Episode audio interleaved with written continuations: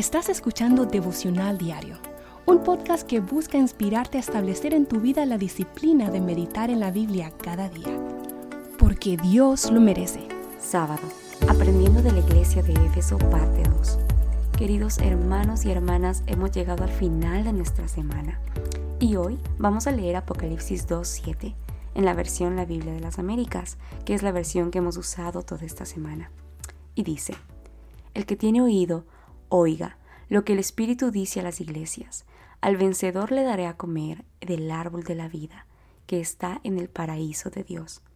Hermanos, en el último versículo de esta semana hemos podido ver cómo Dios da un mensaje a la iglesia de Éfeso y cómo estamos llamados a escuchar el consejo mientras aprendemos de los errores de la iglesia de Éfeso.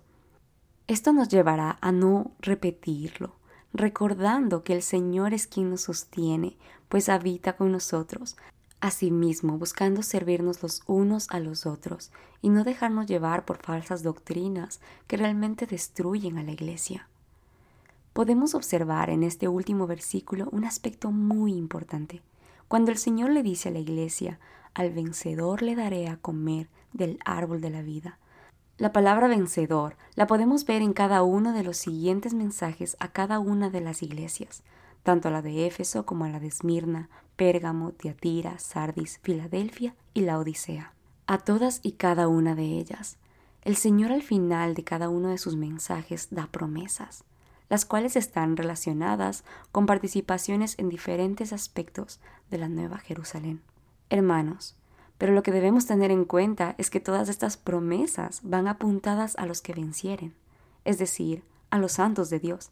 Estas promesas no son para todos, es solo para aquellos que son santos fieles, para aquellos que perseveren a la verdad del Evangelio, que no dejen torcer ni manchar la sana doctrina, que se mantengan firmes, creciendo cada día más en santidad y fidelidad a Dios, no buscando la aprobación de Dios por sus obras, sino obrando como hijos y siervos de Dios redimidos y regenerados, que han sido comprados con precio de sangre por su bendito Salvador, y por lo tanto ahora sus vidas son dedicadas a su Señor, pues saben que solo a Él le pertenecen.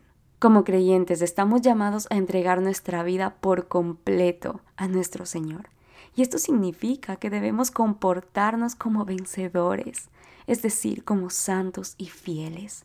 El Señor ha hecho grandes promesas a su iglesia y sabemos que nuestro buen Dios las cumplirá, porque Él es fiel y Él es inmutable, lo cual significa que nunca cambia.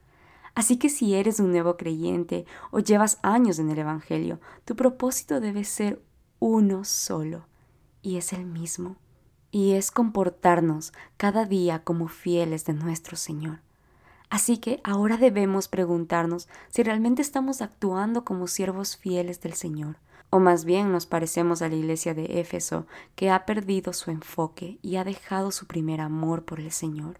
En este día te invito, hermano, a que escuches este mensaje tan importante que Dios en su tiempo envió a la iglesia de Éfeso, pero el día de hoy lo está enviando a ti y a mí. No podemos ser tan necios de despreciar el consejo y la sabiduría que Dios nos dejó en su palabra, sino al contrario, prestar atención a ella y atesorarla en nuestros corazones mientras la practicamos en nuestras vidas. Queridos hermanos, ha sido un placer estar con ustedes esta semana y les invito a seguir reflexionando en la palabra del Señor. Dios los bendiga. Y quiero despedirme de ustedes con las palabras de Apocalipsis 22, 1 y 2. Después me mostró un río limpio, de agua de vida, resplandeciente como cristal, que salía del trono de Dios y del Cordero. En medio de la calle de la ciudad y a uno y otro lado del río, estaba el árbol de la vida, que produce doce frutos, dando cada mes su fruto, y las hojas del árbol era para la sanidad de las naciones.